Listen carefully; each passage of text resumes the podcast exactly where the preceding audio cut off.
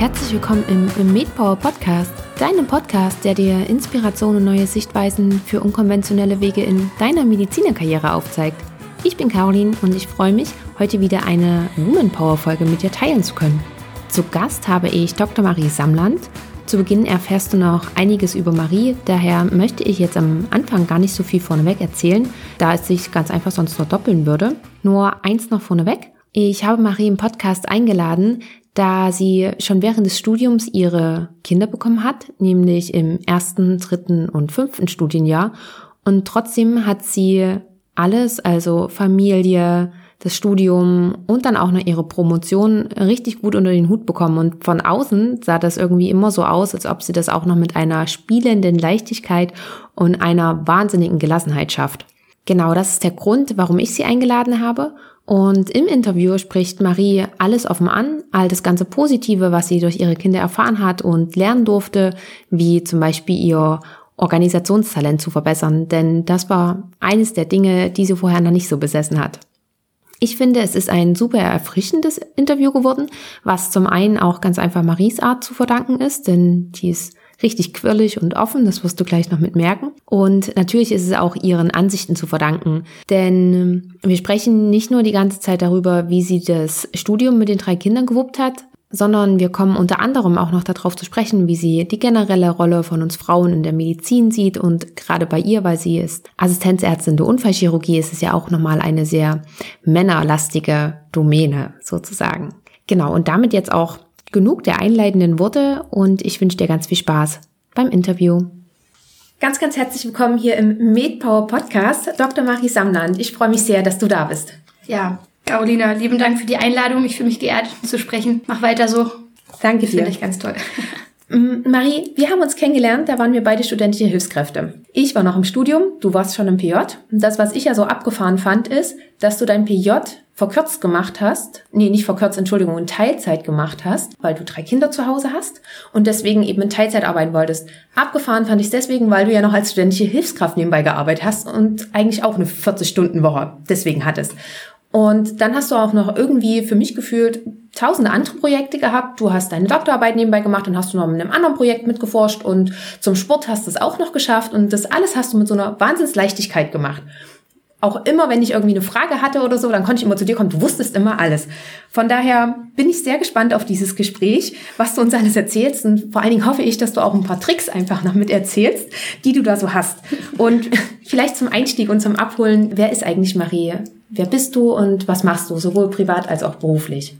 Na, erstmal bin ich ein Ur-Berliner, so richtig echter gebürtiger Prenzelberger, der aber wie so viele andere Berliner auch immer zu schlecht für die eigene Uni war und so bin ich nach Leipzig gekommen. Und Leipzig hat mich überzeugt. Ich habe hier gerne studiert und habe auch festgestellt, dass es eine Stadt ist, die sich hervorragend eignet, um Kinder großzuziehen. Und bin deswegen hier geblieben und habe auch hier angefangen zu arbeiten. Sozusagen, genau, mich zum Leipziger bekehren lassen. Dann, ja, habe ich im ersten Studienjahr mein erstes Kind gekriegt, genau neun Monate nach Studienbeginn. Und musste vieles erstmal lernen und auch zu dem Menschen mh, mm, wachsen, zu dem ich jetzt bin. Also ich war nicht von Anfang an so organisiert, wie es vielleicht dann äh, im PJ war, sondern am Anfang musste ich wirklich vom Grund auf alles lernen, das Studium mit Kind zu meistern und bin damit meinen Aufgaben gewachsen und habe auch im Nachhinein dadurch ja, vieles, vieles auf einem anderen Weg gelernt als der ein oder andere Medizinstudent. Ich konnte mich ja gar nicht so sehr von der Bioklausur stressen lassen. Ich hatte ganz andere Sorgen, ja. Und so habe ich Schritt für Schritt gelernt, mich immer zu fragen, was möchte ich und wie schaffe ich das am besten? Jedenfalls hatte ich dann mein eines Kind. Das war ungeplant. Der kam so in mein Leben gepurzelt. Jedenfalls wurde der auch immer größer und größer und größer. Und dann habe ich mir gesagt, na, ein Kind wolltest du natürlich auch nicht haben. Also kam relativ zügig dann mein zweites Kind auf die Welt. Da war ich im dritten Studienjahr. Da habe ich schon angefangen, mein Studium meisterhaft zu organisieren, meinen eigenen Stundenplan zusammenzustellen, das mit viel Unterstützung von der Uni Leipzig. Ähm, habe noch meine Doktorarbeit reingebastelt, das stimmt, acht Monate experimentelle Arbeit, die ich noch ähm, sozusagen mit integriert habe. Und dann mein Töchterchen, mein jüngstes Kind, ist im fünften Studienjahr dann zur Welt gekommen. Und die Entscheidung, das PJ in Teilzeit zu machen, das habe ich deswegen gemacht, um einfach mein Studium noch ein bisschen auszudehnen. Ich war sehr gerne Student. Wie gesagt, ich hatte viele Ideen, viele Projekte. Da wusste ich, die kann ich alle mehr als Student verwirklichen als nachher als Assistenzarzt. Und ja, dadurch hatte ich natürlich dann noch viel Freizeit. Wenn man nur zweieinhalb Tage PJ macht pro Woche, dann macht man natürlich gerne noch die eine oder andere Tätigkeit nebenher, einfach weil man dafür auch den Kopf frei hat. Genau. Ja, also ich glaube, kurz zusammengefasst, drei Kinder während des Studiums, experimentelle Doktorarbeit nebenher. Insgesamt hat sich natürlich das Studium verzögert, allerdings jetzt auch nur um zwei Jahre. 2018 war ich fertig mit meinem Studium, habe angefangen als Assistenzärztin zu arbeiten in der Orthopädie und Unfallchirurgie am Uniklinikum. Ein anderes Gebäude habe ich bis dato nie kennengelernt und aus pragmatischen Gründen dann auch dort gerne angefangen. Okay, das war jetzt ein, ein sehr, sehr grober Umriss und hat mir natürlich auch ganz, ganz viele Fragen wieder eröffnet. Erst einmal wollte ich noch kurz fragen, hast du für die Doktorarbeit, hast du da auch ausgesetzt? Nee, ich habe tatsächlich im dritten Studienjahr mein viertes Studienjahr schon komplett vorgeholt gehabt. Also im Prinzip mal parallel zwei Semester gleichzeitig belegt gehabt und dadurch mir einfach diesen Freiraum freigeschaufelt gehabt. Also ich war formal immer ein Vollzeitstudent, der nicht ausgesetzt hat. Das heißt, du hast auch für ein Kind nie ausgesetzt. Du hast es immer nebenbei naja, gewuppt. Tatsächlich immer nebenbei gewuppt.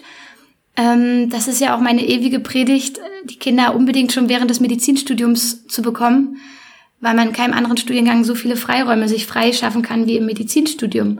Einfach weil man keine Hausarbeiten schreiben muss. Die Semesterferien sind wirklich Semesterferien, gerade wenn man so wie ich schon vor Beginn des Studiums das Krankenpflegepraktikum weg hat, dann hat man natürlich, äh, wenn man sich das überlegt, vier Semester bis zum Physikum, vier Semesterferien, schwangerschaftsbedingt studiert man dann vielleicht länger, so dass man dann schwuppdiwupp sechs Semester hat bis zum Physikum, also sechsmal Semesterferien, sprich sechsmal von Januar bis Mitte April und sechsmal von Ende Juni bis Mitte Oktober frei.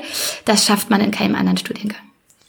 Ja, ja, wenn du es natürlich, wenn du das so alles aufziehst, das war von dir aber ungeplant, oder? Dass du dein Pflegepraktikum vorher gemacht hast. Oder bist du wirklich gezielt daran, um zu sagen, ich möchte mehr freie Zeit haben und mach deswegen. Doch, ich habe mir das damals nach dem Abitur tatsächlich schon gedacht und bin dann direkt ähm, mit Beginn der freien Zeit nach dem Abitur in das Krankenpflegepraktikum gestartet, habe die 90 Tage absolviert und habe dann aber leider keinen Studienplatz gekriegt in Berlin und ein freiwilliges soziales Jahr angefangen, so dass ich ähm, fast das Doppelte letzten Endes hatte mhm. an Tagen, die mir anerkannt wurden.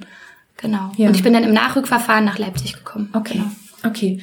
So, dann erzähl uns doch vielleicht mal, damit wir uns das so ungefähr vorstellen können. Wie war das denn? Du hattest vorhin gemeint, du durch dein Kind bist du natürlich auch ganz, ganz anders gewachsen. Du konntest dich gar nicht so auf andere Sachen einlassen, wie ich sag mal Medizinstudenten ohne Kind. Ähm, wie hast du das damals alles organisiert bekommen? Mm, erstmal habe ich das Studium unglaublich ähm, spannend empfunden. Also ich bin da, äh, glaube ich, mit einer anderen Erwartungshaltung rangegangen, einfach weil ich im Nachrückverfahren da reingerutscht bin, ähm, als jetzt der 1-0er, der den Studienplatz halt bekommen hat, weil er sich halt einfach mal eingeschrieben hat. Das heißt, ich war von Anfang an dabei, habe das auch als Chance ähm, anerkannt ähm, und gesagt, das, was du dort lernst, interessiert dich auch alles. Ich bin also in die Vorlesung schon gegangen und habe gesagt, boah, du darfst hier sitzen. Habe damit natürlich auch ganz anders zugehört als der ein oder andere. Und nachher, wo der Kleine da war und es ans Lernen ging fürs Physikum, habe ich mich wirklich zusammengerissen, habe gesagt, jetzt hast du zwei Stunden, die Oma passt auf, dann lernst du auch zwei Stunden. Also ich habe das nie gemacht, dass ich einen ganzen Tag irgendwo in der Bibliothek verbracht habe, wie so manch anderer Kommilitone, der dann alles in Schönschrift nochmal abgeschrieben hat aus einem Buch, das habe ich mir nie angeeignet und davon profitiere ich bis heute, dass ich unmittelbar aus einem Buch lernen kann. Und das innerhalb von kurzer Zeit, ohne das als Überflieger jetzt zu sagen, sondern einfach, weil ich nur zwei Stunden habe und dann kann ich auch nur zwei Stunden lernen und dann, ja, dann schaffe ich das auch in zwei mhm. Stunden. Und wie hast du das gemacht? Gerade am Anfang, du hast ja bestimmt gestillt und ich sehe das jetzt gerade bei einer Freundin, das stillt gerade noch und es dauert alles so ein bisschen länger und man ist mehrmals am Tag beschäftigt und vielleicht auch etwas länger beschäftigt. Und wie hast du das dann trotzdem alles unter einen Hut gekriegt? Das, ähm, genau, das erste Studienjahr, wo ich meinen Großen bekommen habe, da habe ich mitten im Sommersemester entbunden, mitten im Juni. Und das war von vornherein schon ein bisschen spannend, weil da ja doch die ein oder anderen Kurse parallel liefen, Physik, ähm, wir hatten unsere, unsere Histologiekurse. Da bin ich dann zu meinen Vorgesetzten gegangen, einfach zu den Professoren, habe gesagt, hier mitten im Sommersemester entbinde ich, weil kriege ich das hin, trotzdem mein Studium, meine Klausuren alle abzuschließen. Und da habe ich viele Kurse vorgeholt, dass ich bis zum Entbindungstermin damit durch war, also dann die doppelte Anzahl Kurse gemacht bis dahin und damit zum Entbindungstermin frei gehabt. Ähm, und ja, dann war das Kind auf der Welt und dann habe ich mit dem zwei Wochen alten Säugling quasi zum Beispiel die Physikklausur gemacht und auch den Mikroskopierkurs abgeschlossen. Da hatten, hatte jeder Verständnis, keiner hatte ein Problem und der kleine Wurm, der hat den ganzen Tag geschlafen. Ging hast, also gut. Hast du den mitgebracht? Ja, habe ich mitgebracht. Überall mit hingebracht und auch in Physik. Da hatte sogar ähm, ja die Sekretärin unten aus der Physik, die hat den Kinderwagen den Flur auf und abgeschoben und das gerne gemacht. Genau, weil da war ich tatsächlich alleine. Also ich, natürlich hat der einen Papa, einen leiblichen Papa, aber ähm, der war zu dem Zeitpunkt des Studiums, war ich immer alleine in Berlin. Wir haben uns dann auch getrennt. Also ich bin mit einem neuen Mann jetzt zusammen, von dem auch die zwei kleinen Kinder sind. Also ich habe wirklich das damals alleine mit dem gewuppt. Und noch zu deiner Frage mit dem Stillen. Ähm, Im Juni habe ich entbunden gehabt und das Studium ging ja dann erst Mitte Oktober wieder weiter. Das heißt, er war schon viereinhalb Monate alt, ein prima Alter, um auch mal stundenweise irgendwo in eine kleine Krippe zu geben. Und es gab damals genau diesen Kinderladen vom Uniklinikum, äh, vom hm, vom Studentenwerk, genau der Kinderladen, der hatte damals genau eröffnet und der hatte dieses Angebot für Studierende immer mal drei Tage die Woche für ein paar Stunden das Kind zu nehmen, sodass ich auch zur Vorlesung weitergehen konnte. Also das Angebot hat perfekt gepasst. Also bist du weiterhin, hast generell immer dran teilgenommen, hast Vorlesungen alle Nichts, besucht? Genau. Und, okay. Und gerade weil du das auch vorhin nochmal sagtest, ähm, du musstest ja innerhalb kurzer Zeit viel, viel lernen. Ja. Ist es aber nicht auch so ein Druck, den man sich dann innerlich macht, dann zu sagen, ich habe jetzt nur zwei Stunden und ich muss jetzt das und das alles irgendwie reinkriegen? Wie hast du das für dich gelöst bekommen? Nee, überhaupt nicht. Ich wusste, ich habe zwei Stunden, habe diese Zeit, jetzt war das Kind mit der Oma irgendwo unterwegs, ich war alleine zu Hause, habe mich an meinen Schreibtisch gesetzt, habe gelernt. Also da habe ich gar nicht so viel drumherum gefackelt. Und wenn ich halt nicht bis ins letzte Detail vorbereitet gewesen bin, war das auch nicht schlimm. Ich habe mich da gar nicht so verrückt machen können wie meine ganzen Kommilitonen. Ja, ich hatte ganz andere Probleme. Ob das jetzt das Kind mit einem kleinen Zahn in der Nacht, was nur geweint hatte, war. Ich konnte mich gar nicht so verrückt machen. Und das war, glaube ich, immer gut. Und das hat sich bis heute auch durchgezogen. Hm, das, genau das merkt man eben auch bei dir. Ja. Hast du das wirklich, so wie du vorhin sagst, aus diesem Prozess einfach entwickelt? Genau, ich denke, ähm, der ein oder andere ist schon ein fertiges Organisationstalent von Anfang an. Das bin ich jedenfalls nicht gewesen. Ich bin jemand, der ist ungeduldig, ohne Frage, der ehrgeizig ist, auch das ohne Frage. Aber eigentlich steche ich damit hervor, dass ich mir immer viel zu viel vornehme und äh, dass man alles irgendwo auch abschließt, so dass man auch selber damit zufrieden ist. Das habe ich wirklich erst gelernt mit der Zeit. Mit der Zeit und mit deinen Kindern. Mit meinen Kindern ja. tatsächlich. Ja. ja, die haben mich dabei immer positiv unterstützt. Mhm. Also hast du die Kinder auch nie irgendwie als zusätzliche Belastung gesehen? Nee, also der das ist, glaube ich, jetzt im Nachhinein, beobachte ich das bei vielen Kollegen jetzt auch, also ehemaligen Kommilitonen, wie kriege ich mein Kind, allein dieses Thema stresst viele zunehmend, wie soll man das in so einen vollen Dienstplan reinbekommen, da bin ich immer wieder dankbar dafür, dass ich tatsächlich meine Kinder mit Beginn oder mit Eintritt ins Arbeitsleben schon hatte. Weil die mich einfach auf dem Boden der Tatsachen die ganze Zeit halten, egal was da für ein Stress auf Arbeit auf mich wartet. Wenn ich nachmittags nach Hause komme, warten da drei Kinder auf mich. Ich habe dann ganz andere Probleme und ich kann auch einfach die Arbeit auf Arbeit lassen. Ich glaube, das ist ein entscheidender Vorteil zu jedem, der wirklich ähm, mit dem Berufsleben startet und noch keine Kinder hat. Das ist dann immer ein Ding der Unmöglichkeit zu sagen, wie soll ich das im besten Namen noch mit integrieren. Hm. Also sagst du auch, dass es ein, ein Vorteil war für dich, die Kinder schon im Studium zu bekommen und vor allen Dingen auch schon so zeitig zu bekommen? Genau. Also wie gesagt, erstes Kind war ungeplant, aber die zwei weiteren Kinder waren, waren Wunschkinder, waren geplante Kinder, gerade auch unter dem Aspekt, dass ich dann relativ zügig im Verlaufe des Studiums erkannt habe, dass ich wirklich Chirurgin werden möchte. Ähm, war das wirklich eine bewusste Entscheidung zu sagen, dann kriege ich meine Kinder jetzt, dann dehne ich mein Studium noch ein bisschen aus. Das war eine kalkulierte Entscheidung Dadurch war meine Jüngste drei Jahre alt, als ich angefangen habe zu arbeiten. Und bin ich auch in Vollzeit eingestiegen in dieses Berufsleben, war auch aufgrund von vielen ähm, ja, organisatorischen Sachen, äh, die wir gestartet hatten, ob das jetzt zum Beispiel ein Au-pair war, den wir mit äh, in unser Familienleben geholt haben. Ähm, also solche Sachen haben wir uns organisiert und dann war der Einstieg problemlos möglich. Mhm. Ähm, bevor wir darauf eingehen, mhm. würde ich noch mal kurz zurückgehen wollen. Gerade zu der Zeit, ähm, nochmal mit dem ersten Kind, mhm. mich fasziniert das schon so ein bisschen, weil, wie gesagt, Studium anfangen, gerade so ein Studium ist ja, der Anfang muss man sich erstmal reinfitzen. Dann warst du in einer fremden Stadt, du hattest keine Familie hier und dann mhm. warst du auch noch alleinerziehend. Mhm. Und wo hast du dir überall und was für Hilfe vor allen Dingen hast du dir gesucht und wie hast du es organisiert? Mm, so richtig Hilfe geholt habe ich mir gar nicht. Ich habe mich wirklich einfach hingestellt und gesagt, was möchte ich machen?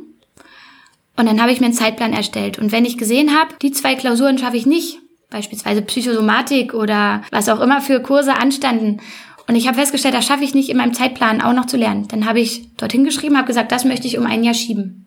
Und dann habe ich das gemacht.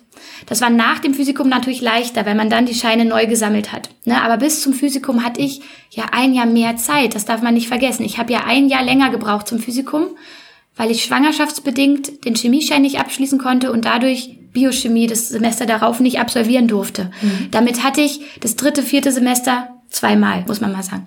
Und damit immer nur das halbe Studium zu bewältigen. Was ich für mich bis zum Physikum natürlich ähm, ja, das, das war positiv. Ich hatte mehr Zeit, mein Studium zu organisieren und war damit insgesamt äh, zu allen Kursen gut vorbereitet. Nachher nur Biochemie zu haben, war natürlich ein entscheidender Vorteil zu all meinen ja. Kommilitonen, die nebenbei noch Neuroanatomie und äh, Gesprächsführungskurs hatten und alle immer gestöhnt haben und ich kam da mal tiefenentspannt an und hatte meine zwei Tageswoche und ähm, konnte mich entsprechend mhm. auch gut vorbereiten. Das stimmt. Und du hast aber vorhin schon gesagt, du hast die Oma manchmal hergeholt mhm. und dieser Kinderladen, den gab's. Mhm. Und ähm, hast du dann den Jüngsten auch in die Krippe gegeben? Genau, der kam dann zur Tagesmutter. Also Krippenplatz war illusorisch. Ähm, genau, letzten Endes haben wir das mit der Tagesmutter dann gut bewerkstelligen können. Ähm, die Öffnungszeiten habe ich nie ausgereizt. Also das muss ich schon sagen, habe ich als Student sehr genossen, da schon als Mittagskind äh, mein Kind immer abzuholen. Habe ich relativ oft gemacht. Mm, und nachher hatten wir dann wirklich einen Kita-Platz hier in ja. Leipzig. Gab es Unterstützung irgendwie von der Uni? Der Kita-Platz selber ist kostenlos für Studierende. Okay. Deswegen sind die Plätze auch so begehrt und so rar. Dadurch, dass die ähm, Zeitkontingente aber auf, ähm, ich will jetzt nicht lügen, aber auf maximal 20 Stunden die Woche begrenzt sind pro Kind, sind die natürlich in der Lage, mehrere Kinder zu betreuen ja. im Laufe der Woche. Und ich hatte dann meine zwei, drei Tage, die ich im Kinderladen fest mein Kind abgeben konnte. Und so ein Vorlesungsblock geht ja nur anderthalb Stunden, sodass das immer genau gepasst hat mhm. mit diesem Kontingent. Am Anfang habe ich gar nicht mehr gebraucht. Und nachher, wo er dann ähm, ein Jahr oder ja anderthalb Jahre alt war, ging es dann in die Kita und das dann auch wieder ausgereicht, ja. Genau. Richtig klasse. Und dann kam das zweite Kindjahr. Mhm. Und da hast du es genauso gemacht wie beim ersten, oder? Da hatte ich ja dann nun schon dankensweise, äh, dankenswerterweise den Kita-Platz und damit auch den Krippenplatz. Über den Geschwisterbonus ging das alles recht schnell. Mein Mann, der, der sozusagen der Vater von dem zweiten Kind dann war, der ist äh, zehn Monate in Elternzeit nach Hause oder zu Hause geblieben. Ich konnte also wirklich weiter studieren. Mein zweiter kam im November zur Welt, mitten im Wintersemester, im laufenden Unibetrieb. Und ich habe wirklich bis zum, bis zum Entbindungstermin die Unterricht am Krankenbettkurse mitgemacht. Äh, lustigerweise gibt's da noch eine kleine Anekdote. Äh, zwei Wochen ähm, Unterricht am Krankenbett Gynäkologie. Und natürlich war der Freitag-Blog ähm, äh, ja der letzte Tag von diesem zwei Wochen Kurs mit Abschlussprüfung auf der ähm, im Kreissaal und am Freitagmorgen war zwei Tage schon über meinem errechneten Entbindungstermin. Am, Zweitag, am Freitagmorgen um 6 Uhr habe ich halt meinen Mittleren entbunden, äh, sodass die anderen dann alle um acht zur Prüfung antanzten und ich dann halt dort stand mit Kind im Arm und gesagt habe, kann ich mitmachen.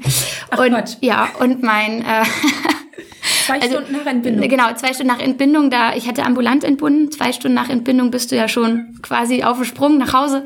Also ich hatte auch schon meine Jeanshose wieder an. Das war alles wirklich. Und ich habe da meine Eins gekriegt und gesagt, hat so viel Einsatz zeigt sonst selten ein Student.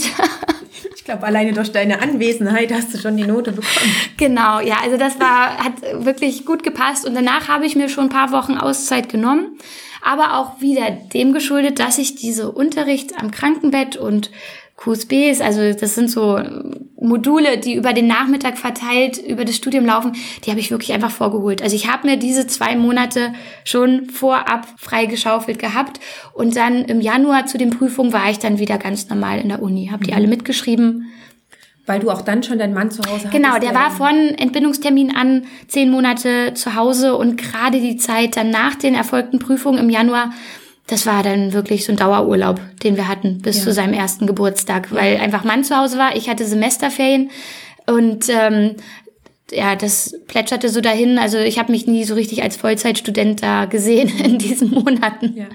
Und du hast in dem ganzen klinischen Abschnitt auch nochmal ein ganzes Jahr ausgesetzt. Also nicht ein Jahr ausgesetzt, meine ich so ein Jahr mhm. verlängert mit, dass du dir selber deine Kurse Genau, ich hatte das hast. dann nach ähm, Genau, wo Konstantin, also mein Mittlerer, dann in die Kita kam, zu seinem ersten Geburtstag herum, da habe ich dann begonnen, mit der experimentellen Doktorarbeit zu, anzufangen. Also 2013 habe ich ihn bekommen, 2014 im September habe ich angefangen, wirklich mit der Kita-Eingewöhnung, als die abgeschlossen war, habe ich angefangen, dort im Labor anzufangen.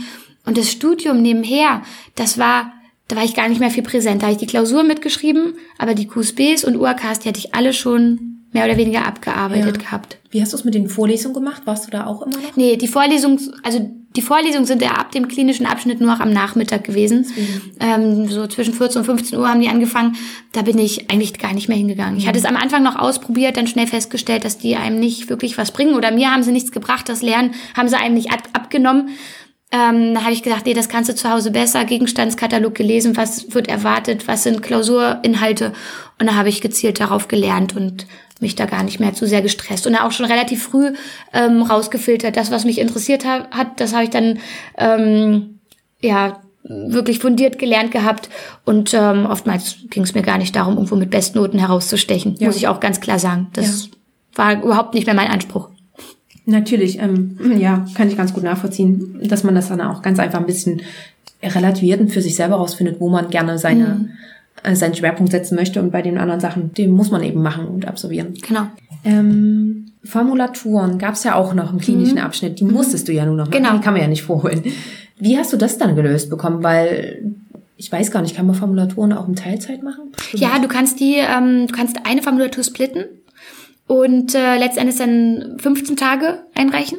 Mhm, wenn man das möchte. Teilzeit geht nicht. Nee, Teilzeit geht nicht. Also mhm. das, das müsste man tatsächlich anfragen, ob sich das inzwischen geändert hat. In den, in den Landesärztekammern, die entscheiden ja dann darüber. Ähm, ähm, aber das ging bei mir nicht. Ich habe jeweils kurz vor den Entbindungen noch die Formulaturen abgearbeitet. Also ich erinnere mich, dass ich jedes Mal schwanger war. Einmal mit Konstantin und dann einmal schon mit meiner Jüngsten. Da ja. fehlte offenbar auch noch ein Block. Also ich habe die Formulaturen, natürlich, die musste ich dann mit den Kindern irgendwie ähm, absolvieren und die Zeiträume mir freischaffen, aber das habe ich ähm, habe ich organisiert bekommen. Also das ist ja auch möglich. Ich hatte ja da schon den laufenden Kita-Betrieb für mhm. den Großen und ähm, hatte da normale Arbeitszeiten. Also das war gar kein Problem, das Kind vorher in die Kita zu bringen, dann um 8 Uhr zur Formulatur in die Arztpraxis zu gehen und dann halt 16 Uhr das Kind wieder abzuholen. Das ging. Hast du auch in dem Moment auch nicht als Doppelbelastung empfunden mhm. oder weil es wenigstens nur für die kurze Zeit war? Genau, das ist ja wirklich, also 30 Tage sind so schnell um. Mhm. Ähm, das war, also das habe ich alles gerne gemacht. Ähm, ich habe ja sogar zusätzlich noch die, die Arztpraxis, die gemeine Arztpraxis, äh, allgemeine Arztpraxis absolviert. Die hätte ich gar nicht mehr gebraucht. Also ich habe sogar 30 Tage noch okay. im vollen Umfang gemacht. Das hätte ich gar nicht mehr machen müssen, aber nee, das, das macht man ja auch gerne. Ja. Und hast du manchmal auch ähm, so Sachen bereut, wie, weil ich stelle mir gerade vor, schwanger im OP? Das war, also da war ich ähm, mit Konstantin schwanger, als ich die Formulatur in der orthopädischen Praxis ähm, gemacht habe. Und da war ich ja schon im dritten ähm, Semester, äh, Trimester. Trimenum? Naja, wie auch immer. Im letzten, Im letzten Drittel meiner Schwangerschaft.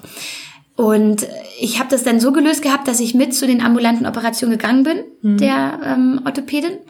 Und bin immer, wenn sie geröntgt hat, aus dem Raum rausgegangen ansonsten ähm, haben wir uns beide bei den Fußoperationen unseren Hocker rangeholt und ich durfte dabei assistieren. Also ich hatte da gar kein Hemmnis. Also ich konnte da auch während äh, der Schwangerschaft mit in den Operationssaal gehen. Mhm. Warst du da auch vorher noch mal bei beim Arbeitsmediziner? Mhm, genau, wir haben ja da direkt die Anbindung gehabt als Medizinstudierende und ich hatte mir sogar vor der Schwangerschaft noch auch entsprechende Impfungen auffrischen lassen. Also ja. das hatte ich schon, das war ja, war ja letztendlich eine geplante Schwangerschaft. Das hatte ich mhm. schon so auch ähm, ähm, geplant gehabt und auch angesprochen habe und mich auch entsprechend beraten lassen. Wie hast du es gemacht? Weil ich habe es ähm, erlebt während meines PJs, ganz, ganz viele waren auch im PJ schwanger. Mhm. Und die haben dann, kann ich auch gut nachvollziehen, kein Blut zum Beispiel mehr mhm. abgenommen, keine Flexionen mehr gelegt.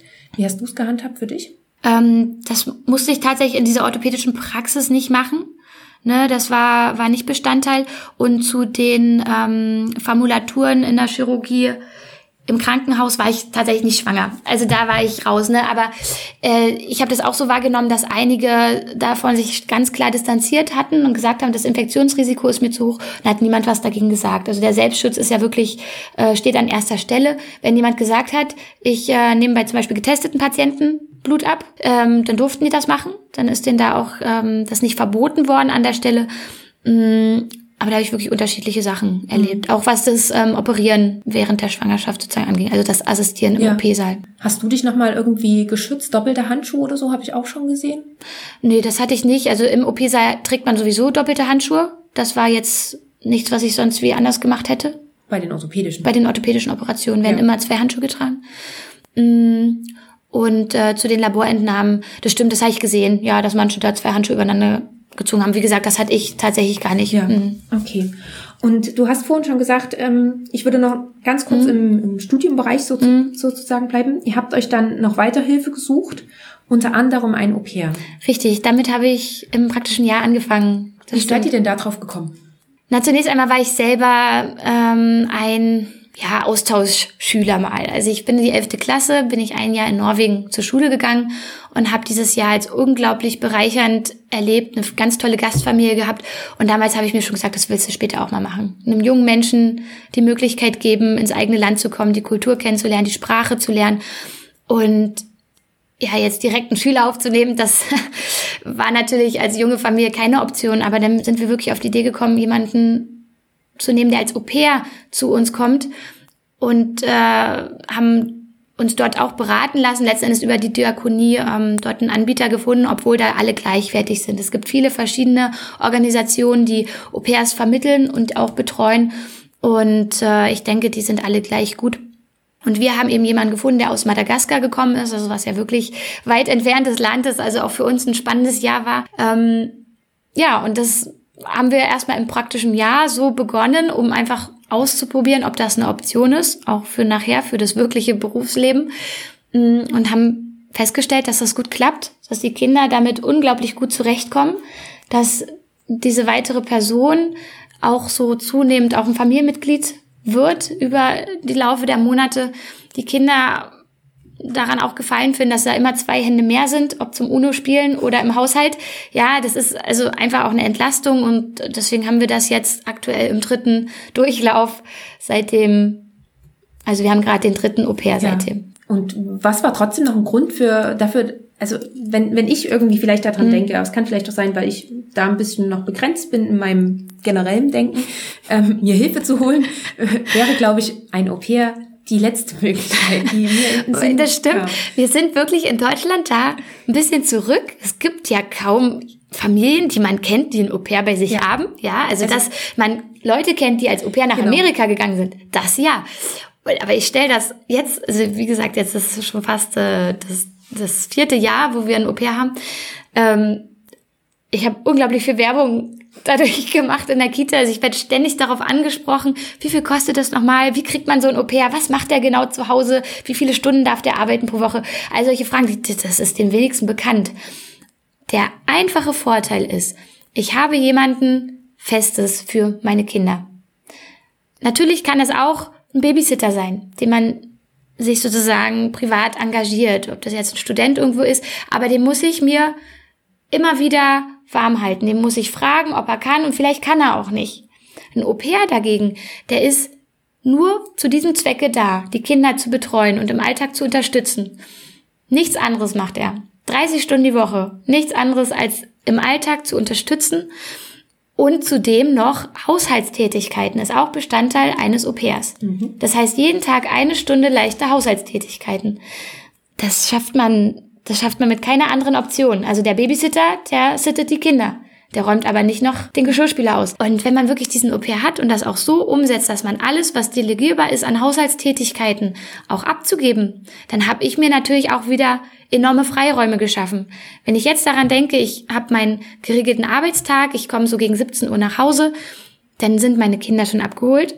Die waren schon zwei Stunden auf dem Spielplatz. Der Geschirrspüler ist ausgeräumt, die Wäsche ist aufgehangen. Also ich habe all das schon abgegeben an Tätigkeiten. Ich komme nach Hause, und kann mich ganz meinen Kindern widmen.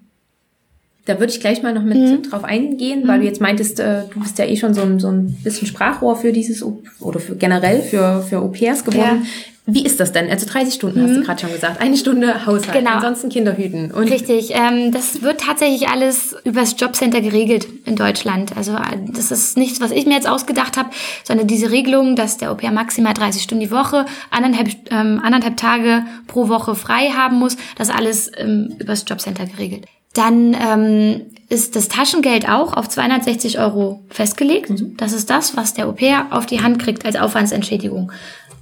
Zusätzlich ist man aber als Familie für den Au-pair verantwortlich. Also man hat die Versicherung zu zahlen, diese Au-pair-Versicherung. Man muss ihm natürlich Unterkunft, Kosten, Logis stellen und dann die Regelung, die meistens dann diese Agenturen noch für einen treffen. Ähm, in unserem Fall sind es die Fahrtkosten. Also wir zahlen ihm noch ein Monatsticket jeden Monat. Und wir haben ähm, uns an den Sprachkursen in der Volkshochschule beteiligt. Okay. Das sind alles so Sachen, so dass man summa summarum auf 600 Euro im Monat kommt. Was aber steuerlich in der Gänze absetzbar ist und bei drei Kindern in jeder Hinsicht eine Flatrate darstellt. Ja. Und wie äh, habt ihr das gelöst? Äh, da, der oder das Au-pair? Ähm, der Au-pair, also wir hatten zwei Jungs, jetzt haben wir ein Mädchen. Also eure Au-pairs? Ja, eure Au-pairs. Wohnen die generell bei euch oder wie habt ihr das gelöst? Ja, da haben wir eine ganz hervorragende Lösung gefunden mit der Zeit. Äh, Im praktischen Jahr hatten wir die noch nicht. Da hat der, unser damaliger Au-pair tatsächlich in unserer Wohnung gewohnt. Habt ihr noch ein extra Zimmer gehabt? Ja, wir haben damals unser Schlafzimmer freigeräumt für den Au-pair und sind selber ins Wohnzimmer gezogen, okay. weil ich gesagt habe, äh, wir brauchen das Schlafzimmer tagsüber nicht und das Wohnzimmer nutzen wir nachts nicht, sodass wir einfach diese Zimmer optimal äh, zusammengelegt haben. Nee, wir haben dann im Laufe der Zeit eine andere Mietswohnung in dem gleichen Haus, in dem wir wohnen, angemietet. Daraus eine Dreierwege gemacht und zahlen nur das eine Zimmer für den Au-pair mit. Mhm. Und das ist natürlich phänomenal. Äh, ja, einfach jeder hat seine Freiräume. Ähm, früh kommt der Au-pair zu uns um 6 Uhr morgens und hat aber schon sein eigenes Bad, seine eigene Küche genutzt. Man kommt dann nicht irgendwo in, in Konflikt früh. Das ist eine ganz tolle Lösung. Ja, so. ja. so klingt es auch gerade, wenn es im, im gleichen Haus ja, ist. Ne? Ja, Du hast jetzt gerade schon gesagt, ihr habt so Zeiten, also morgens um sechs. Genau. Also er unterstützt dich morgens? Im Prinzip, genau, haben wir relativ feste Abläufe, dadurch, dass ja mein Dienstplan nun auch immer in den gleichen ähm, Arbeitsumfängen äh, läuft. Ähm, früh um sechs kommt der Au-pair zu uns und unterstützt kurz äh, beim Wecken der Kinder, beim Anziehen, beim Frühstücken und ich ja, mach dann spätestens 6.15 Uhr schon los. Also ich verlasse 6.15 Uhr das Haus. Wenn ein normaler OP-Tag, Stationstag, Frühdienst sozusagen auf mich wartet, dann weiß ich, die Kinder sind in guten Händen und können auch vielleicht noch mal sich auch im Bett noch mal umdrehen. Ne? Die müssen ja nicht um 6.15 Uhr aufstehen. Ja? Das ist nur immer schön, wenn man die früh noch sieht. Und mein Großer, der ja schon vierte Klasse inzwischen ist, der ist da, der steht immer mit mir zusammen auf. Der macht sich auch alleine komplett fertig. Also ich frühstücke immer noch mit ihm früh um sechs zusammen. Äh, und er macht dann meistens um sieben Uhr Richtung Schule los. Genau. Und der Au-pair hat Zeit. Also der muss wirklich erst um acht mit den Kindern Richtung Kita aufbrechen. Was toll ist. Dadurch haben die früh Zeit zusammen, spielen Carcassonne, spielen Uno, ähm, können sich in aller Ruhe fertig machen und nehmen dann einfach den Bus Richtung Kita. Und spätestens um neun, so ist meine Vorgabe, äh, müssen sie dann in der Kita sein. Das ist ganz, ja, ganz entspannt tatsächlich für die Kinder. Das war mir auch wichtig, dass ich die nicht früh um sechs als erste Kinder irgendwo in der ähm, Krippe im Frühhort abgeben muss, sondern dass sie wirklich einfach Zeit haben, auch in den Tag zu starten. Und dann gibt er sie sozusagen ab und er holt sie dann auch wieder ab. Das heißt, in der Zwischenzeit mhm. hat er Freizeit. Genau, in der Zwischenzeit hat er Freizeit. Allerdings machen die Au-pairs ja hier vorgeschriebene Sprachkurse. Mhm. An der Volkshochschule laufen da Deutschkurse, die gehen so von neun bis 13 Uhr. Also tatsächlich hat er selber auch zu tun. Ja. Genau. Okay, dann danach holt er die Kinder wieder ab und ähm, wie lange unterstützt er euch denn circa noch nachmittags? Ähm, das ist auch unterschiedlich. Wenn ich zum Beispiel weiß, dass ich pünktlich rauskomme, dann hole ich die Kinder durchaus auch mal selber ab. Obwohl mir 17 Uhr da immer schon ganz schön spät ist. Lieber komme ich dann mit äh, dazu zum Spielplatz, äh, stoße sozusagen einfach später dazu oder nehme die Kinder irgendwo unterwegs mit in Empfang oder hole die selber vom Schwimmen oder Klavier ab. Das ist dann ganz unterschiedlich, kommt auch auf den Wochentag an. Ne? Die Woche, die ist natürlich wahnsinnig vollgepackt mit ähm, außerschulischen Veranstaltungen, mit äh, ja, Klavierunterricht, Sportveranstaltung, all solche Sachen ähm, managt dann tatsächlich unser Au-pair mit.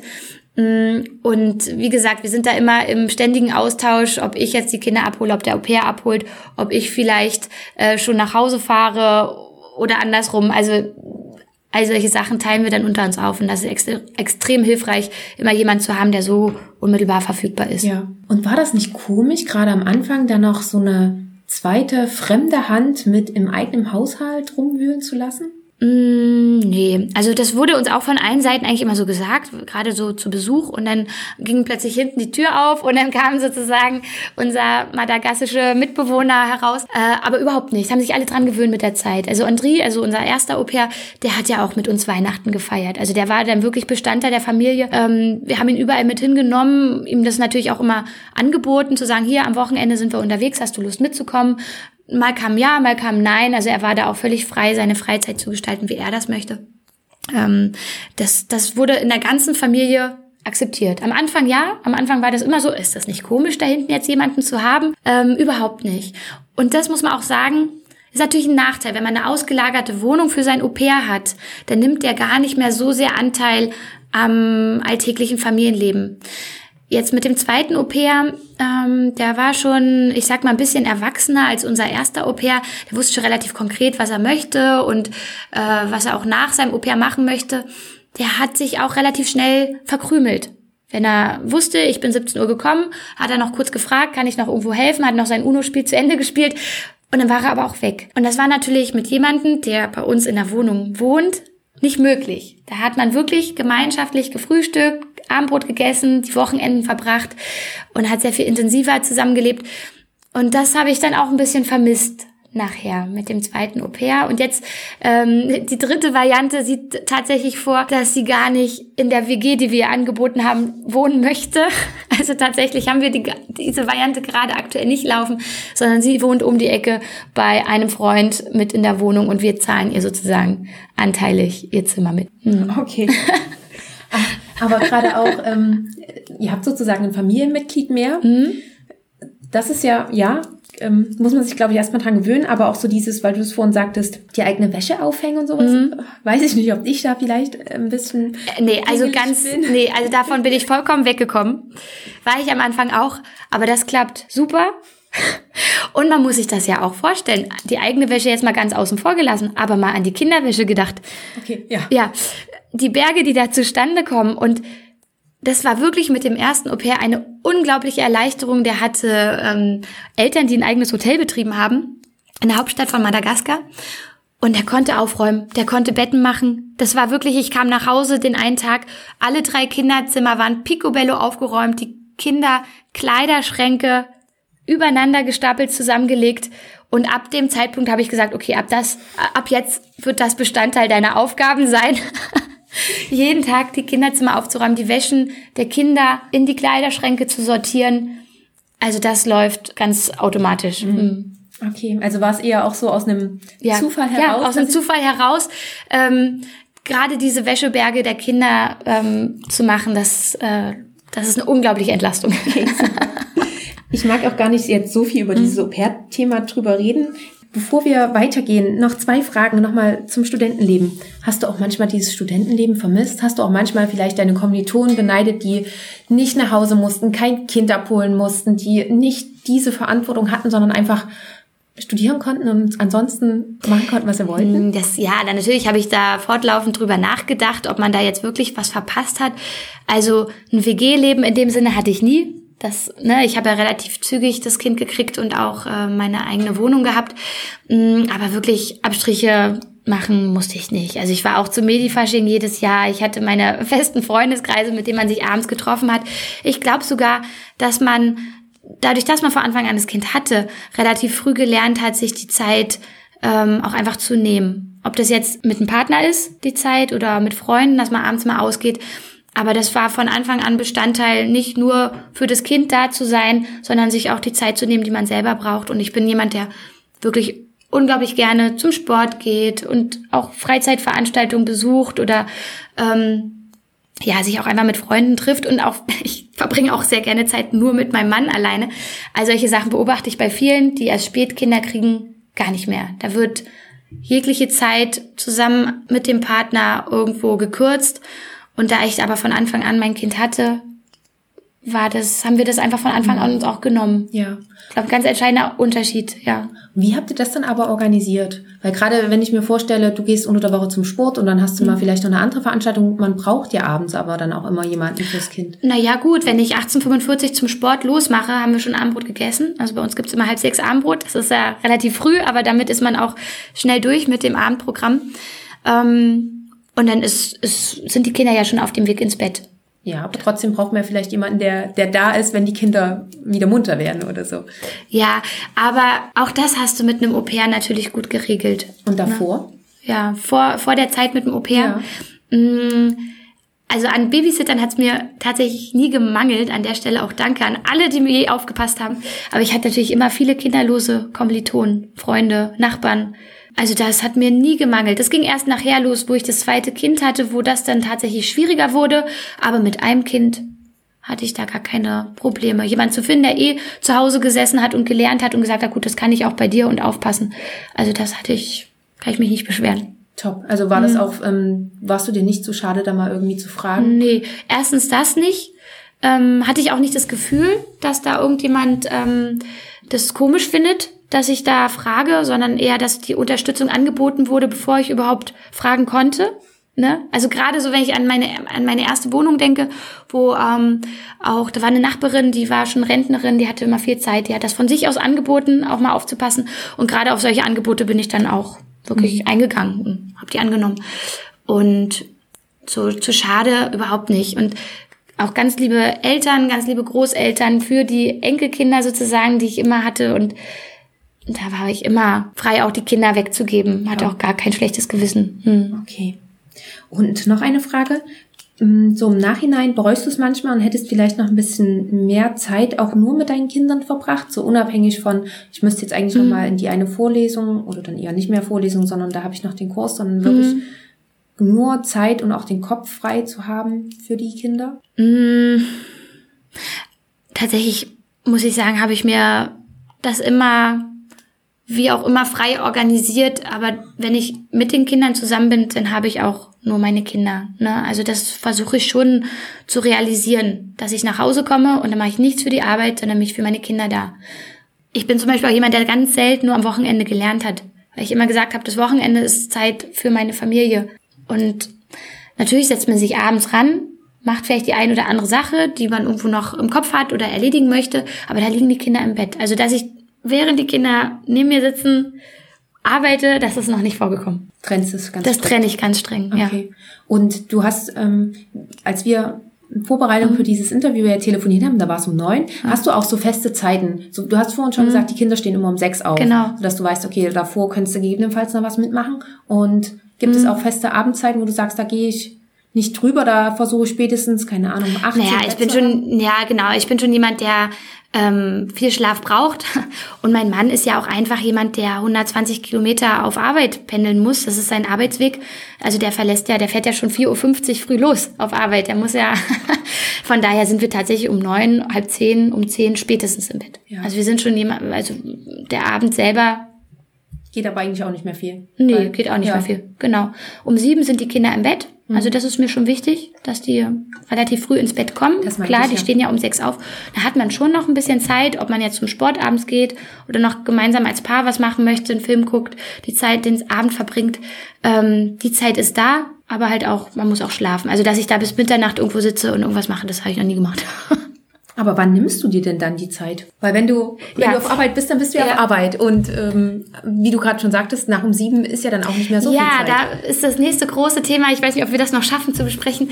Aber ich habe ja nach 14 Monaten Vollzeit tatsächlich auf Teilzeit reduziert. Genau, um mir diese Freiräume im, während ja, des Tages, äh, zu Tageslichtzeiten äh, frei zu schaufeln. Also ich bin ja auf 80 Prozent runtergegangen, letztes Jahr im September. Fangen wir kurz am Anfang an. Also Ja. du bist äh, voller Euphorie und Tatendrang mit 40 Stunden eingestiegen, Genau, also Vollzeit. genau. 2018 habe ich angefangen zu arbeiten und habe dann nach 14 Monaten einfach, weil mein Mann eine Auslandsbeschäftigung, also der hat einfach ein halbes Jahr jetzt eine Tätigkeit im Ausland angefangen, ähm, habe ich gesagt, das schaffe ich nicht, alleine mit drei Kindern hier in Vollzeit weiter zu arbeiten.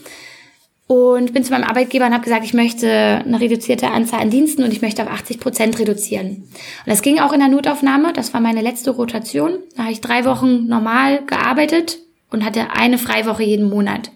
Ah, okay, so habt ihr das gelöst. So haben wir die 80 Prozent umgesetzt. Es gibt natürlich verschiedenste Modelle.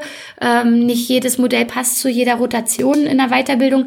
Muss man natürlich auch ähm, mit dem Arbeitgeber argumentieren. Und jetzt wirklich über dieses halbe Jahr habe ich tatsächlich erkannt, wie unglaublich hilfreich das ist, eine Woche zu haben, jeden Monat, um den Kopf frei zu kriegen, um all dem nachzugehen, was man im Alltag nicht schafft.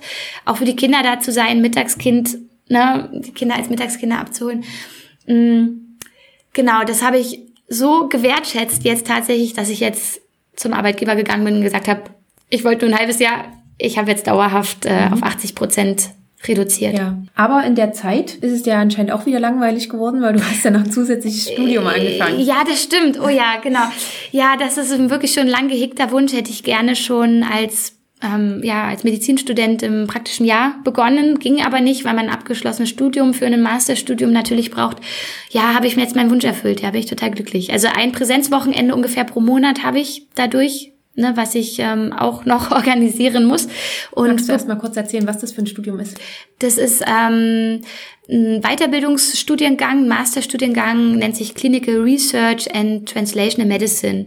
Ist ein sehr inhaltlich vollgepackter Studiengang komplett zur klinischen Forschung. Alles da reingepackt, was reingehört, von der Statistik bis zur ausgefeiltesten Diagnostik. Ähm, genau, wird in Leipzig angeboten. Die Studierenden kommen aus ganz Deutschland zu diesem Studiengang, ist also auch schon ein ja, einzigartiger Studiengang. Und deswegen habe ich mich dann dafür entschieden, die Chance jetzt zu nutzen. Und jetzt hast du aber gerade schon gesagt, ein Präsenzwochenende hast du? Genau, vom Umfang her ist es wirklich ähm, ja ein Präsenzwochenende pro Monat.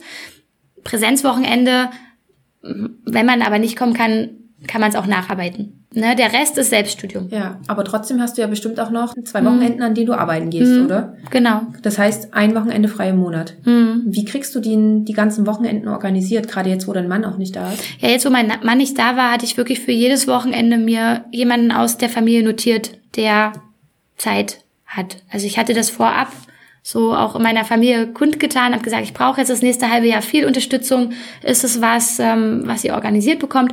Und da kam durchweg positive Rückmeldungen. Also ich wirklich jeder hat da gesagt, hier an dem Wochenende, selbst mein Vater, der wirklich viel arbeitet, hat auch gesagt, hier an dem Wochenende könnte ich auch. Ähm, so dass ich da ganz entspannt war. Also egal welcher Dienstplan letzten Endes dann ähm, ja rauskam, ich konnte eigentlich immer dann darauf reagieren. Okay, super. Und noch eine Frage dazu, gerade auch ähm, damals mit dem ersten Kind vielleicht, ist das nicht ein komisches Gefühl gewesen, seine Kinder vielleicht auch schon so zeitig in fremde Hände zu geben? Hm, Ich glaube, das ist so ein, so ein deutsches Denken tatsächlich, weil man hier immer so einen perfektionistischen Ansatz hat, die perfekte Mutter zu sein. Das Das ich ist total unabhängig von meiner, von meiner Welt. Aber ich höre, nee, aber das stimmt so schon. oft. Genau, das stimmt, dass, dass man das Denken hat, man müsse sein Kind bis zum dritten Lebensjahr zum Beispiel überwiegend alleine betreuen und nicht in andere Hände geben. Das ist, das ist schon was, was sich hartnäckig hält. Aber man hat ja nun wirklich hinreichend gezeigt, dass, ähm, dass die Kinder keinen Nachteil davon haben, wenn man sie frühzeitig in eine Betreuung abgibt. Na, Hauptsache die Zeit, die man mit seinen Kindern verbringt, ja, widmet man, man sich auch wirklich mit den, mhm. ja genau, verbringt man wirklich mit den Kindern. Mm, also da kann ich gar nichts bereuen und gerade mein Großer, der ist einfach dadurch, dass er es auch immer sein musste, unglaublich selbstständig.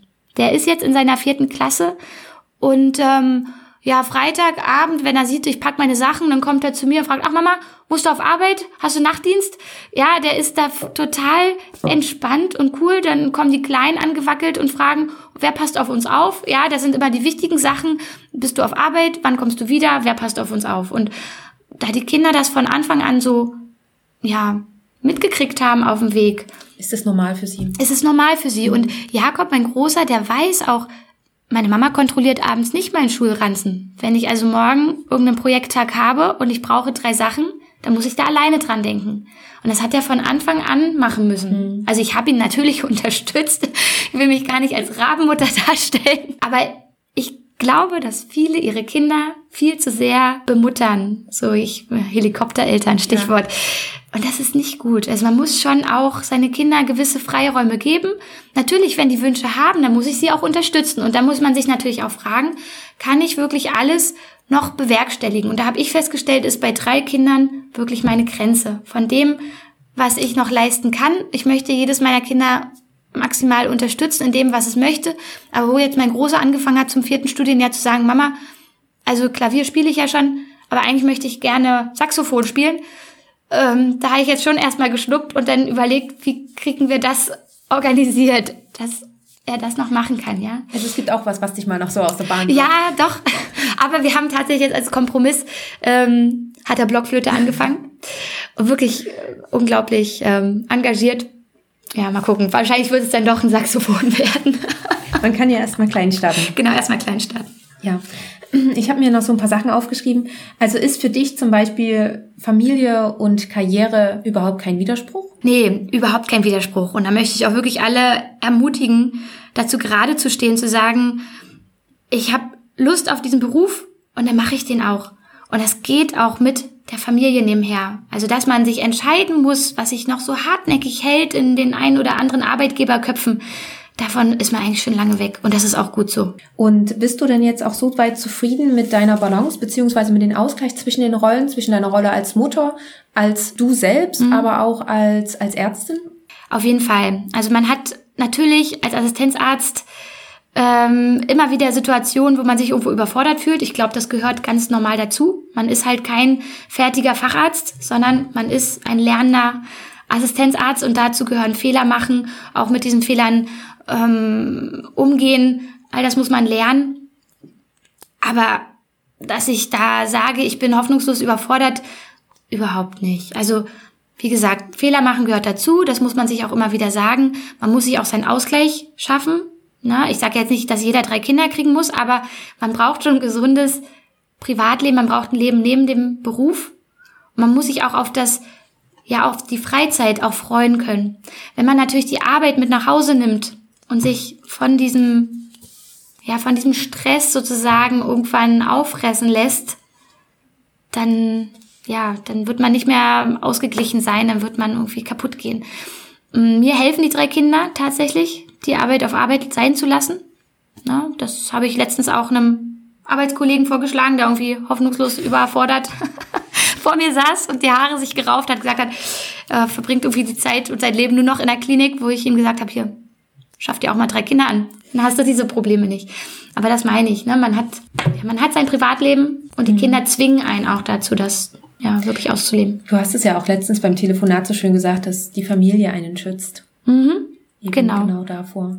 Ja. Die schützt einem vor dieser Überforderung oder davor, ähm, den Zeitpunkt zu verpassen, ne? wann man vielleicht plötzlich nur noch arbeitet. Das, ja. Und trotzdem finde ich es auch so bemerkenswert, dass du dann nicht nur Zeit mit den Kindern und als Familie verbringst, sondern dass du auch extra noch sagst, ich habe auch noch einen Ehemann und auch wir sind wichtig als Paar mhm. und wir verbringen Zeit zusammen. Das ist, das stelle ich mir schwer vor, das immer umzusetzen. Hm, ja, ich glaube, unser Einstieg war anders als vielleicht das ein oder andere Pärchen. Ne? Ich hatte schon ein Kind, als wir zusammengekommen sind. Also es gab schon immer in unserem Leben ein Kind. Und wir haben musstet von Anfang und an wir mussten es von. Anfang an so organisieren. Ich glaube wirklich, wenn jemand schon 10, 15 Jahre in einer Beziehung war und dann entscheidet man sich für ein Kind, so ist es ja in vielen Fällen, dann ist es anders, dann ist es komplett anders. Dann war man immer gewohnt, das Wochenende für sich zu haben, den Sonntagmorgen auszuschlafen. Das hatte ich ja von Anfang an nicht. Ja. Mhm.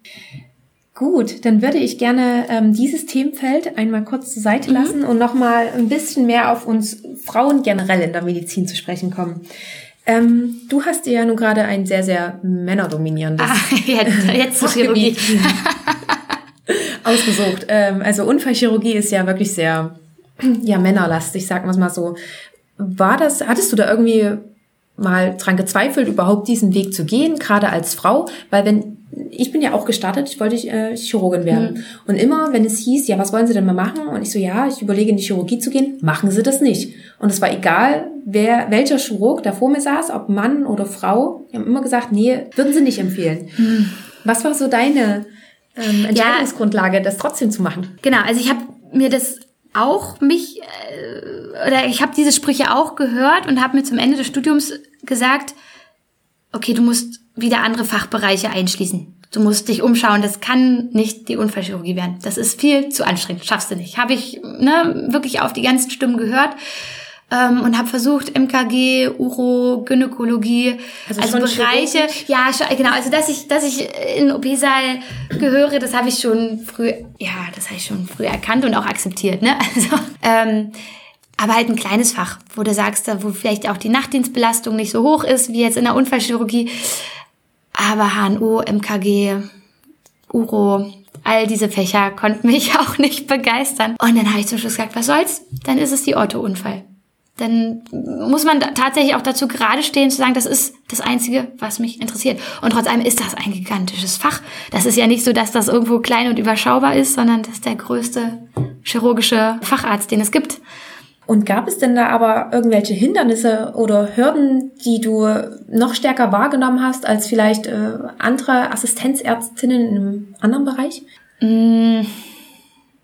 Nee, also ich habe es ja relativ einfach gehabt. Ich weiß gar nicht, ob man das so vergleichen kann, aber dadurch, wie du schon eingangs gesagt hast, ich bin ja dort als studentische Hilfskraft schon bekannt gewesen in genau dieser Klinik. Ne? Ich habe dort meine Doktorarbeit gemacht, dort alle meine Formulaturen absolviert. Ich war in der Notaufnahme unten ähm, zur Formulatur. Also ich kannte diese gesamte Klinik. Ne? Man kennt alle Schwestern und Pfleger beim Vornamen, kennt das gesamte Team. War schon mit ähm, zum Skifahren mit den Assistenzärzten, ja, noch als PJ-Studierender. Äh, also ich glaube, mein Einstieg war relativ einfach. Äh, und ich, glaube ich, der entscheidende Vorteil war wirklich, ich wusste genau, was da auf mich zukommt. War das auch mit ein Grund, weil du dich sozusagen hier schon so eingelebt hast, auch hier anzufangen? Ja, ganz klar. Also das war, war eine reine pragmatische äh, Entscheidung, zu sagen, ich kenne dort ähm, die Systeme, ich bin eingearbeitet, ich kenne die Abläufe im OP, ich kenne die Vorlieben der einzelnen Oberärzte von ähm, ja von OP-Lagerungstechniken bis äh, Abwaschen. Also das war alles schon geläufig. Insofern war der Einstieg eigentlich denkbar einfach. Was natürlich nicht einfach war und ich glaube, das ist egal welche Fachrichtung, egal wo, ähm, für jeden Assistenzarzt ist es halt einfach eine Wucht tatsächlich ins Berufsleben einzusteigen. Ja. Ja, da bereitet einen nichts im Medizinstudium drauf vor. Ja, dieser Verantwortungswechsel ist, genau. ist schon gigantisch. Das ist gigantisch und genau das habe ich auch immer schon so kommen sehen. Deswegen hatte ich ja mein Studium auch noch so ein bisschen gestreckt, weil ich mir gesagt habe, das willst du eigentlich noch ein bisschen ausleben, das Leben als Studierender. Ne? Das wird schon schnell genug anstrengend. Das auf alle Fälle. Findest du aber trotzdem, dass es gerade für uns Frauen irgendwo spezielle Herausforderungen gibt in der Medizin? Also ich würde zum Beispiel sagen, eine spezielle Herausforderung ist ja schon einmal für mich gefühlt die Vereinbarkeit von Beruf und Familie, weil irgendwie, ähm, finde ich, fällt es den Männern immer leichter von der Hand. Mm, Genau, aber da muss man auch sagen, gibt es ja jetzt ein gewisses Umdenken. Ne? Diese ewig verfügbaren kinderlosen Männer, die gibt's auf dem Arbeitsmarkt nicht mehr. So, muss man ja mal gleich vorweg sagen. Ich hatte an dem Tag, wo ich, äh, also ich musste trotzdem ein Bewerbungsgespräch führen. Ja, also es ist jetzt nicht so, dass ich die Stelle gleich in der Tasche hatte. Also ich musste mich da auch schon noch mal kurz behaupten. Aber die haben mich neben anderen Kandidaten ausgewählt, obwohl ich drei Kinder habe. Aber ich hatte eine abgeschlossene Promotion in der Tasche. Na, damit ähm, hattest du natürlich auch noch mal was mehr vorzuweisen als jetzt da meine männlichen Kollegen. Ähm, und ich wusste ganz klar, was ich möchte, wo ich sein will. Äh, all die Fragen, die klassischen Bewerbungsfragen, wo sehen Sie sich in zehn Jahren, konnte ich beantworten. Dann war natürlich die Frage auch vom Chef, ähm, wie ich äh, in Gottes Namen mit drei Kindern das in der Unfallchirurgie machen möchte. Und dann habe ich halt kurz angefangen zu erklären, wie mein Alltag äh, da diesbezüglich geregelt ist, habe kurz ein Au-pair erwähnt und da hat er nur schon abgewogen, hat gesagt, okay, Sie sind organisierter als ich und hat da gar nicht mehr hören wollen. Und ich glaube, dieses, dieses, dieses Schmunzeln, was er damals auch hatte in diesem Bewerbungsgespräch, das, das hat er so bis heute, ja, wenn er mich sieht, weil er immer sich denkt, ach, die Frau Samland, die macht das schon. Ne? Und ich glaube, so abgeneigt sind die Arbeitgeber gar nicht mehr, da einem Hürden in den Weg zu legen. Die Situation, dass eben zunehmend ja, Anteil Medizinstudierender weiblich wird, die ist akzeptiert worden. Daran lässt sich jetzt auch nichts ändern. Ähm, und insofern muss man da gemeinsam dran arbeiten, die Arbeitsbedingungen da irgendwo ähm, familienfreundlicher zu machen, weil das natürlich der Hauptwunsch ist. Ja, hat ja nun auch das Berufsmonitoring gezeigt. Also über 90 Prozent haben einfach Vereinbarkeit von Familie und Beruf ähm, ja als als wichtigstes Kriterium für den späteren Job genannt. Und da kann ich mich natürlich nur widerspiegeln und sagen, genauso sehe ich das auch. Du hast es gerade schon angesprochen, die Medizin wird weiblicher, mhm. es gibt mehr Ärztinnen mhm. als Ärzte. Kannst du es dir erklären oder wie, vielleicht auch anders gefragt, wie denkst du denn über die Situation, dass dennoch gerade in Führungspositionen weit mehr Ärzte als Ärztinnen zu finden sind? Oh, ich glaube, das ist so ein Problem der Frauen allgemein, dass wir mit uns viel zu selbstkritisch umgehen. Vom Können her kann es, am, am Können selber liegt's nicht, aber ich glaube, dass wenn dann doch so eine Entscheidung ansteht, wen nehmen wir als, ähm, als Oberarzt, wer kommt da als nächstes in Frage, dass dann doch die Frauen tatsächlich sogar freiwillig zur Seite treten, weil sie immer sich zu kritisch, ähm, also zu kritisch an die Sache rangehen und sich das schlichtweg nicht zutrauen. Das ist da, also ich, vom Können her, daran kann es nicht liegen. Da nehmen sich die, die Geschlechter nichts. Das hört man ganz oft, dass Männer eher so erstmal ich sag mal, auf die Kacke hauen, mhm. was sie alles können mhm. und total. das danach total. auch äh, im täglichen Leben erlebe ich das ja. Wenn irgendwo Not am Mann ist oder äh, wir haben viel Stress und viel zu tun und ich äh, rufe irgendwo an und sag hier wollen wir ähm, zusammen Sprunggelenk äh, punktieren? Habe ich noch nicht gemacht kannst du mir helfen? Und dann steht er neben mir und wir machen das zusammen und irgendwann so zwei Wochen später frage ich sag mal hast du das eigentlich schon mal gemacht gehabt? Nö ja, also ich glaube, dass die Männer da gar nicht so selbstkritisch sind wie die Frauen, sondern die machen es einfach und die denken bei weitem nicht so viel drüber nach wie ja. die Frauen. So, und da ist natürlich jetzt die Frage, wie handhaben wir Frauen das? Machen mhm. wir das den Männern nach? Mhm. Oder finden wir. Ja, wir müssen halt erstmal unseren Weg finden. Das ist ja natürlich alles noch neu. Nichtsdestotrotz bin ich davon überzeugt, dass sich das immer weiter wandeln wird, auch immer mehr Frauen da ganz entspannt auch zu den Führungspositionen kommen werden. Das ist ja schon abzusehen, der Trend. Ne? Und auch jetzt fürs Uniklinikum Leipzig gesprochen, da gibt's ja auch weibliche Oberärztinnen. Das ist ja nicht so, dass das wirklich noch von alten Autoritäten ähm, geführt ist, sondern das ist ja schon im Wandel. 20 Prozent von den Assistenzärzten haben dort schon eine Teilzeitstelle, ja, nur für die Klinik, für Orthopädie, Unfallchirurgie und plastische Chirurgie. Das ist ja schon ein Aushängeschild. Ja. Ähm, insofern bin ich da entspannt und begrüße das natürlich auch. Desto mehr Frauen das nach oben schaffen, desto mehr wird sich auch ändern, weil meine Ansicht schon ist, dass sich das von oben herab leichter ändern lässt. Also auch jemand, der schon fertiger Facharzt ist oder vielleicht schon Oberarzt ist, da eine andere Position hat, eine Teilzeitstelle zum Beispiel auszuhandeln, mhm. denke ich schon, ist von oben ähm, leichter durchzuführen. Nichtsdestotrotz sind die Probleme und die vielleicht auch die verschiedenen Lösungsideen und ähm, ja, die flexiblen Denkansätze, die kommen natürlich eher aus den Reihen der Assistenzärzte, die dann vielleicht nicht gehört werden. Und da wäre es halt schön, wenn man auf einen Nenner irgendwann käme. Und, ähm, und genau das denke ich auch, dass man das als Assistenzarzt mit äh, bestreiten sollte, diesen Weg, da die optimalen Lösungsansätze zu finden. Und ähm, ich engagiere mich da ja auch schon mehrere Jahre jetzt berufspolitisch, bin im jungen Forum der Orthopädie und Unfallchirurgie, also der Deutschen Gesellschaft für Orthopädie und Unfallchirurgie und vom Berufsverba Berufsverband für Orthopädie und Unfallchirurgie. Ähm, Einfach weil wir hier sagen, wir sind äh, ein Netz aus vielen Assistenzärzten. Wir müssen nicht jeder das Rad alleine neu erfinden, sondern wir können uns zusammen an einen Tisch setzen, Lösungsvorschläge konzipieren oder Positionspapiere schreiben. Und da ist natürlich das Thema Arbeiten in Teilzeit, Vereinbarkeit von Familie und Beruf ist großes Thema, nicht nur für die Chirurgen in Orthopädie und Unfallchirurgie, sondern für alle ähm, Ärzte. Also ich meine hier auch das interdisziplinäre Arbeiten, Bündnis junge Ärzte, all solche Sachen, die unterstütze ich und denke auch, dass da alle mitziehen müssen, weil das letzten Endes ein Thema ist, was jeden was angeht, vom Assistenzarzt bis zum Arbeitgeber. Und äh, ich denke, da sind wir schon gigantische Schritte vorangekommen und ja. das wird besser werden. Aber gut, dass du das nochmal sagst, weil das wäre auch meine Frage gewesen, ähm, das Ganze irgendwie auch ein bisschen zu organisieren, mhm. dass nicht jeder für sich denkt, ja, es wäre schön, wenn sich was ändert. Du hast gerade das junge Forum mit angesprochen, mhm. das würde ich mit verlinken, aber mhm. das ist ja nur für ähm, Orthopädie und Unfallchirurgie. Also genau, und das Bündnis Junge Ärzte würde ich genau, auch... Und Netzwerk Junge Chirurgie, also diese ganzen Partner vom Jungen Forum. Und ich würde auch einen Kontakt zu dir einmal mit mhm, Gerne, verlinken. ich bin ja Öffi. Genau, genau. Falls äh, jemand trotzdem noch eine Frage hat, dann kann er sich ja gerne bei dir melden. Ja, auf jeden Fall. Wir freuen uns immer auch über Anregungen, Wünsche und neue Mitglieder ja, natürlich. Ja, super. Eine Frage noch, mhm. bevor wir uns dann langsam dem Ende nähern, weil mhm. wir sind ja tatsächlich schon über eine Stunde unterwegs zusammen. Mhm. Ähm, hattest du damals irgendwie vielleicht noch eine Unterstützung dir gesucht oder bekommen, gerade was das Medizinische angeht? Hattest du einen Mentor? Mhm. Genau, gutes Stichwort. Also punktuell. Ich hatte ähm, über die Jahre einen Mentor, der jetzt inzwischen guter Freund von mir ist, tatsächlich auch über dieses Med-Menthol-Programm, was ja für die Uni Leipzig ins Leben gerufen wurde. Mhm. Also ich hatte einen Assistenzarzt, der mir all die Jahre als Mentor zur Seite stand, ja. Wobei man auch sagen muss, dass wir da immer schon den freundschaftlichen Austausch hatten ich auch vor ihm meine Doktorarbeit verteidigt habe.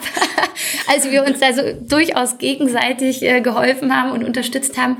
Aber natürlich hat er mich von Anfang an ermutigt, auch in die Orthopädie und Unfallchirurgie zu gehen. Und das hilft einem, wenn man neben all diesen negativen Stimmen, ja, man ist schon fast vom Kurs abgebracht worden, jemand hat, der sagt, wieso, das ist das, was du willst, dann mach das auch. Und natürlich hilft da einem ein Mentor und den hatte ich ganz klar oder habe ich immer noch. Mm, und äh, ja, natürlich. Okay, und noch andersweitig Unterstützung gehabt? Hm, noch an Vorbildern oder? Zum Beispiel? Also einzelne Persönlichkeiten letzten Endes. Dass es Oberärzte gab, die ich immer bewundert habe und gesagt habe, hier, so möchtest du auch mal werden. Ähm, und äh, ja. Und wie hast du das dann aber gemacht? Hast du das auch mit dem Oberarzt zusammen kommuniziert und, oder hast du gezielt irgendwie Fragen gestellt, wie sie da hingekommen sind, wie sie manche Sachen machen oder wie sie zu irgendwelchen Dingen stehen? Hm. Nee, tatsächlich muss ich sagen, habe ich mir da eher meinen eigenen Weg gesucht. Also, dass mich jetzt jemand auch so zum Jungen Forum oder so gebracht hat, den Weg bin ich ja alleine gegangen. Ne? Ich hatte schon gezielt geguckt, wo ist da ein Austausch möglich, wo kann man sich vernetzen. Gut, reden tue ich allgemein gern. Äh, berufspolitisch aktiv war ich eigentlich auch immer schon. Von daher, ähm, nee, da hat mich eigentlich kein, keiner hingebracht selber. Das war ich schon selber. Okay, mhm. also Eigeninitiative. Eigeninitiative, ja. genau. Und unglaublich wichtig, ja, um ja. irgendwo voranzukommen. Mhm. Okay, super. Dann wäre ich soweit am Ende mit meinen Fragen. Also ich könnte mich mhm. noch ganz, ganz lange mit dir unterhalten. Ja, ja. Aber wie gesagt, wir sind jetzt hier schon über einer Stunde unterwegs. Mhm. Ich möchte es gerne so machen. Die, ich möchte mich gerne bei dir erstmal bedanken dafür, dass du hier so viel Rede und Antwort gestanden hast und dass du Zeit dafür hattest. Ganz, ganz lieben Dank dafür. Mhm. Und ich würde dir sehr gerne das letzte Wort überlassen. Du kannst sehr gerne, falls du vielleicht noch etwas hast, was wir heute noch nicht erwähnt haben oder falls dir noch was wichtig ist, dann kannst du das jetzt sozusagen noch einmal loslassen. Alles klar, ja, da hätte ich tatsächlich was und zwar die Bitte oder ähm, den Gedankenanstoß, dass man sich wirklich von dem Gedanken lösen muss, perfekt sein zu wollen, ja, und dass man sich nicht davon abbringen soll, das zu machen, was man möchte. Ja, also wenn man Chirurg werden möchte, dann darf man durchaus Chirurg werden. Mm. Und da muss man sich wirklich einfach von diesem Ideal lösen, perfekt sein zu wollen. Genau. Freude, Spaß und natürlich sollte man immer gerne auch auf Arbeit gehen. Das war das Gespräch mit Dr. Marie Samland und ich bin mehr als gespannt, wie du es fandest. Meld dich super gerne bei mir und schreib mir, wie du darüber denkst. Ist denn zum Beispiel für dich Medizin, Karriere und Familie ein Widerspruch? Oder denkst du dir, wenn sie das schafft, dann kann ich das auch? Vielleicht könnten wir dich aber auch von einem Au-pair überzeugen. Egal was es ist, ich freue mich riesig über deine Nachricht. Du findest den Podcast unter www.medpower-podcast.com oder auch bei Instagram oder Facebook. Falls du noch mehr von und zu Marie erfahren möchtest, so habe ich dir alle relevanten Links in den Shownotes verlinkt. Dort findest du die angesprochenen Gesellschaften, auch dort, wo sich Marie engagiert. Du findest die ganzen Netzwerke und auch den Masterstudiengang, den Marie jetzt absolviert. Ähm, den habe ich dir dort auch noch verlinkt. Falls du jemanden kennst, der vielleicht in einer ähnlichen Phase im Studium gerade ist oder in einer ähnlichen Situation wie Marie das war, mm, oder vielleicht kennst du auch jemanden, ähm, die, die gerade etwas hadert, wie sie Familie und Arbeit unter einen Hut bringen soll und dafür noch etwas Inspiration braucht, so freue ich mich, wenn du ihr den Podcast und vor allen Dingen dann diese Folge weiterempfiehlst. Danke, dass du dir wieder die Zeit genommen hast und zugehört hast. Danke, dass du dadurch auch den Podcast unterstützt.